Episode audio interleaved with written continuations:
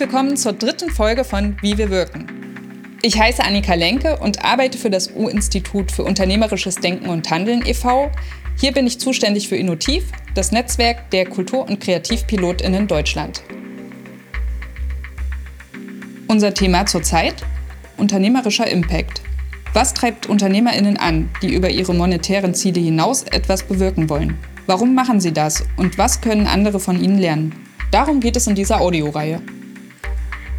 In der aktuellen Folge habe ich von Impact-UnternehmerInnen wissen wollen, was braucht ihr, um wirksam zu werden? Welche Voraussetzungen machen es möglich, dass sich unternehmerischer Impact bestmöglich entfaltet? Heute zu Gast bei Wie wir wirken, Michelle Reed von SendMePack, Europas ersten Mehrwegsystem für existierende Versandverpackungen. Daniel Kerber, Gründer von More Than Shelters, der an der Schnittstelle zwischen Planung, Architektur und Design mit benachteiligten Menschen in Slums und Flüchtlingslagern arbeitet. Osan Durukan, Gründer von Mein Woody und Seed Evolution, der nicht nur Pflanzensets anbietet, sondern auch den ersten kompostierbaren Blumentopf. Und Sabine Lewandowski, die Inklusion ganz praktisch umsetzt. Ihr Familienunternehmen Marie und Anne bietet Pflegeprodukte an und ermöglicht ihrer Schwester Marina, die das Down-Syndrom hat, einen sinnvollen Arbeitsplatz.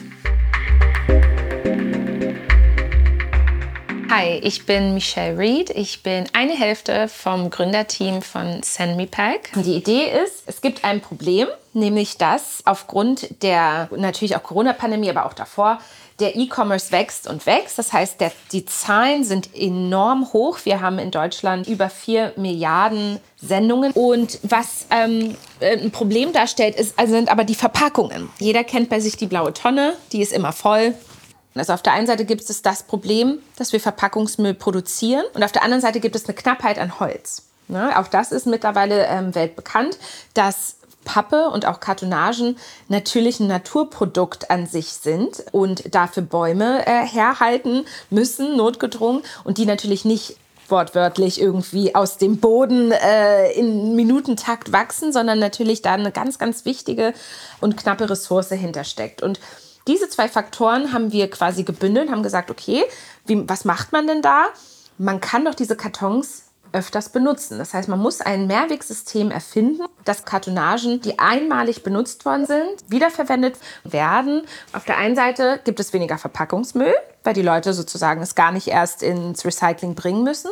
Auf der anderen Seite können wir aber die hohe Nachfrage an Kartonagen auch befriedigen. Ne? Also Win-Win letztendlich für alle, für die Umwelt, aber auch für alle, die Kartonagen brauchen. Ich wusste im Herzen, das ist es. Ich wusste, diese Idee ist so gut. Also man muss verdammt überzeugt sein von seiner Idee und mit einer, einem Selbstbewusstsein nach außen gehen. Das, das, das muss einem auch liegen. Ne? Und das haben wir so gemacht und es lief sehr, sehr gut. Das muss man einfach sagen. Hüter der Löwen war auch ein riesiges Risiko, weil eigentlich geht da kein Startup hin und sagt, ich habe keine Website, ich habe kein Cent, also ich habe kein, äh, kein, kein Produkt verkauft, ich habe noch keinen Cent verdient, aber ich hätte mal gern ein paar hunderttausend Euro von euch und ich gebe euch aber auch ähm, am besten nur 10 Prozent meiner Firma. Wenn du das eigentlich machst, dann gibt es einen Löwe, der dich komplett zerreißt in dem Moment und das war das Risiko, was wir hatten, dass wir hingehen und die uns fragen, ob wir eigentlich alle Tassen im Schrank haben. Ne?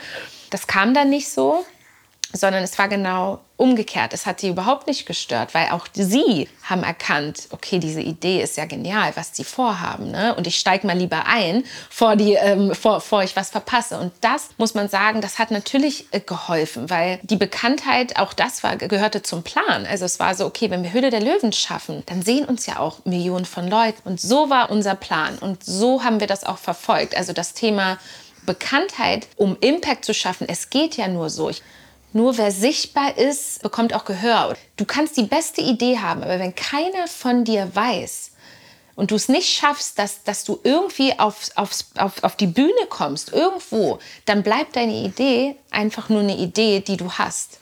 Und wenn keiner davon erfährt und wenn keiner von dir liest oder dich sieht, dann ja, dann, dann wird es halt schwierig. So, ne? Und wenn man das einfach im Hinterkopf behält, dann ist es eigentlich ganz leicht. Also dann, ist es, dann weißt du, was du tun musst.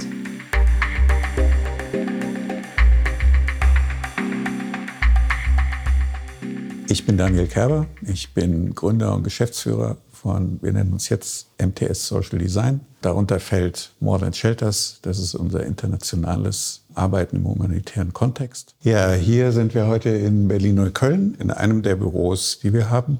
Das ist unser Quartiersmanagement-Büro. Hier sitzt ein Quartiersmanagement-Team für den Kiez Glasower Straße und arbeitet ja im Bereich Stadtentwicklung. Wir verstehen uns als eine Agentur für soziales Design, aber in diesen Feldern und geht um die Zukunft der Städte, um die Zukunft ähm, im humanitären Kontext. Und hier versuchen wir die Nachbarschaft zu gestalten. Und dabei beziehen wir natürlich die Leute, die hier leben, mit ein, die Institutionen, die vor Ort sind. Also was wir eigentlich denken, dass wir sind, ist immer noch, dass wir so eine Art Innovationsagentur sind für diese Verfahren. Ja, also wir wollen neue Verfahren und Produkte prototypisch erfinden, testen, evaluieren und dann übergeben. Und genau, wir arbeiten an den systemischen Innovationen und ähm, begleiten da eben unsere Zielgruppen. Und das sind Kommunen, Stiftungen und ähm, humanitäre Organisationen. Und ich glaube, was wir immer sein wollen, ist eben, dass wir ein bisschen diese crazy Innovationsagentur sind, die mit den Großen daran arbeiten, wie sie besser sein können. Also im Grunde ist es natürlich äh, lebensgeschichtlich geprägt. Ich habe ähm, nach meinem Studium der bildenden Kunst, in dem es aber auch schon für mich immer um Themen ähm, der Urbanität und der Stadt ging, habe ich viele Projekte im Ausland gemacht und auch machen dürfen. Und da ging es insbesondere ums Thema informelle Stadt. Also wie bauen Menschen ihr Zuhause, ohne dass sie wissen, wie man baut. Und da sprechen wir jetzt über Slums oder Favelas, Townships, wie auch immer die Dinge heißen. Und das sind eben 70 Prozent der gebauten Lebensrealität sind diese informellen Siedlungen auf der Welt. Und es hat mich einfach fasziniert und ich wollte verstehen, wie machen das diese Menschen? Wie sehen diese, ja, diese organischen Gebilde aus? Wie, wie sieht dort im Grunde Stadt oder Nachbarschaft aus? Ja, also das größte Projekt, das dann relativ schnell kam, ähm, war tatsächlich in Jordanien, wo wir dann mit der UNHCR zusammen das Camp Satari mit 80.000 Menschen bearbeiten durften, in dem Sinne, dass wir direkt am Camp Management angedockt eine Innovationsagentur aufgebaut haben vor Ort. Wo wir also mit diesen humanitären Akteuren, mit den Bewohnenden, Mm, und auch den regional relevanten Playern wie der Regierung eben zusammengearbeitet haben, um vielleicht ein paar neue Lösungen zu finden, als jetzt das klassische UNHCR-Handbuch oder andere Lösungen als die, die dort drinstehen. Weil es schon klar war, dass dieses Camp wie viele andere sehr lange bestehen wird. Also so ein Camp ist mittlerweile im Durchschnitt 20 Jahre. Bestandsdauer und ähm, das war damals schon der Fall. Und da war klar, also dieses schnell rein, schnelle Hilfe leisten, das können die sehr gut, aber wie sieht es eigentlich langfristig aus? Und da kommen dann schon Themen, die eher aus der Stadtentwicklung kommen, aus der Stadt- und Regionalplanung kommen, die dann zum Tragen kommen sollten, aber die Expertise vor Ort ist nicht da gewesen. Und die haben wir mitgebracht. Na, die war mehr vorhanden bei den Leuten, die dort gewohnt haben, weil die dann sofort losgelegt haben und dieses Lager umgebaut haben. Also die schöne äh, Anordnung, die die UNHCR da gemacht hatte, die hielt nicht lange. Die Leute haben einfach selbst an, angefangen, eine Stadt zu bauen. Und äh, das hat dann aber gut funktioniert. Und natürlich haben wir eine Menge gelernt. Und es ist eben nochmal ein deutlicher Unterschied, ob man diese kreativ Technologien, so nenne ich das mal, oder Methoden jetzt hier in unserem Kontext einsetzt oder ob man sie eben in einem massiv interkulturell geprägten Kontext einsetzt, auch in so einer krisenhaften Situation. Also wir stehen alle gerade vor, vor massiven Problemen und ich glaube, die kriegt keiner alleine gelöst, das wissen wir auch alle. Und das geht eben nur gemeinsam und dafür braucht es aber, finde ich, eben Verabredungen und gute Frameworks. Und das versuchen wir eben zu machen wie können wir Transformation wirklich erreichen, die wir brauchen. Ja? Also wir müssen das ganze Wirtschaftssystem transformieren, ähm, wir müssen Nachbarschaften transformieren, äh, damit sie klimaresilient werden. Da gibt es so viele Aufgaben, die einfach groß sind, die komplex sind. So und systemische Veränderungen kannst du nicht alleine mit einem One-Liner irgendwie hinkriegen, sondern du musst eben an verschiedenen Schrauben drehen. Oft auf Beziehungsebene Dinge verändern, Verhalten, Haltungen ändern. Und um das zu tun, brauchst du die anderen, die schon da sind und auch Leute von außen, die du mitbringen musst. Und die musst du zusammentrommeln. Diese Gruppen zu formen, ist Teil unseres Prozesses.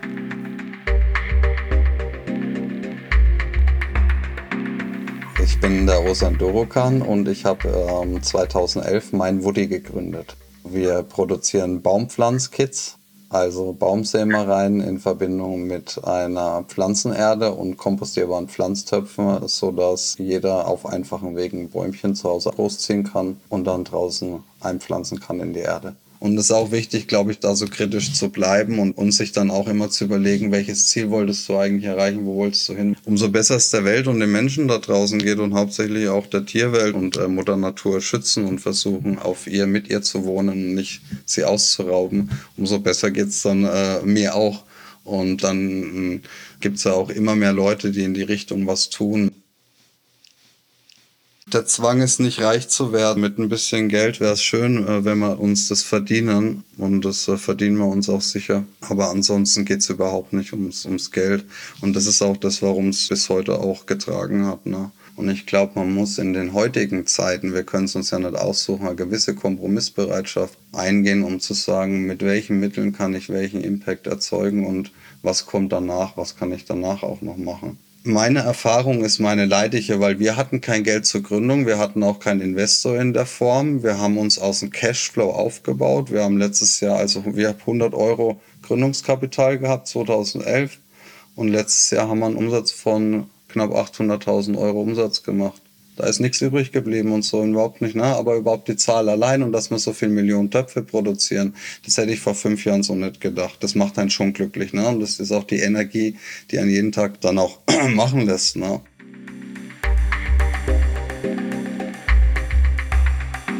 Ähm, ich bin Sabine und habe mit meiner Familie bzw. mit meiner Mutter ein Unternehmen gegründet, das im Bereich Naturkosmetik ist.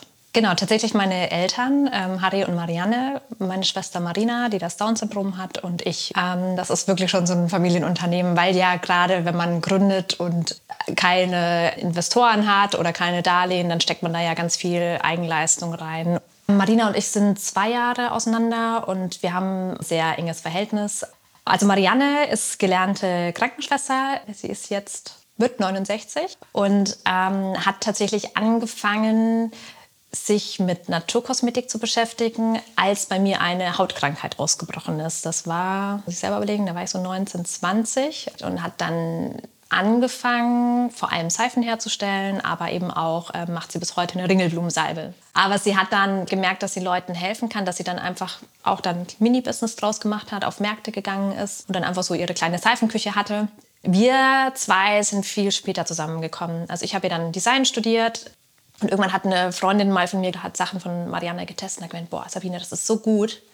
Eigentlich muss man was draus machen nur irgendwie anders. Und das war der Zeitpunkt, wo wir dann gesagt haben, okay, wir setzen uns mal zusammen und überlegen uns ernsthaft mal, ob man daraus einfach mehr machen kann, aber jetzt nicht einfach nur irgendwie ein Unternehmen gründen, sondern es soll natürlich auch Sinn und Verstand haben. Also ich muss ehrlich sagen, wir haben wahnsinnige Höhen und Tiefen miteinander erlebt, weil dann ist man auf einmal in der Rolle, man ist nicht mehr nur Mutter und Tochter, sondern da prallen einfach auch zwei Persönlichkeiten aufeinander. Und da war halt ganz viel Austausch und mit und voneinander lernen, so beidseitig. Und ich glaube, mittlerweile sind wir aber an dem Punkt, wo sie mich akzeptiert und respektiert mit dem Wissen, was ich aus designtechnischen, marketingtechnischen Gründen weiß. Und ich akzeptiere alles, was Produktion und Entwicklung angeht. Und dann haben wir gegründet und hatten aber auch schon vorher den Testballon durch Mariannes kleinen Kundenkreis, dass wir wussten, okay, es kommt auch an und wird auch funktionieren. Wir haben viel auf Instagram oder Social Media. Ich glaube, da haben wir gerade 14.000 Follower. Und ich habe letztes Mal einfach so gesagt, wenn all die Menschen, die uns gerade so feiern würden, bei uns eine Bestellung aufgeben würden, dann müssten wir uns keine Sorgen machen. Also alle Menschen, die Social- oder, Impact-Unternehmen feiern und das aber dann auch monetär unterstützen würden und ein Umdenken anfangen bei ihrem Lebenswandel, dann bräuchten sich Impact-Unternehmen eben auch nicht zu sorgen, was das Monetäre angeht. Und da würde ich mir manchmal mehr von der Gesellschaft wünschen, also wirklich von jedem, jeder Einzelnen, die das wirklich wertschätzen, das dann eben auch zu unterstützen.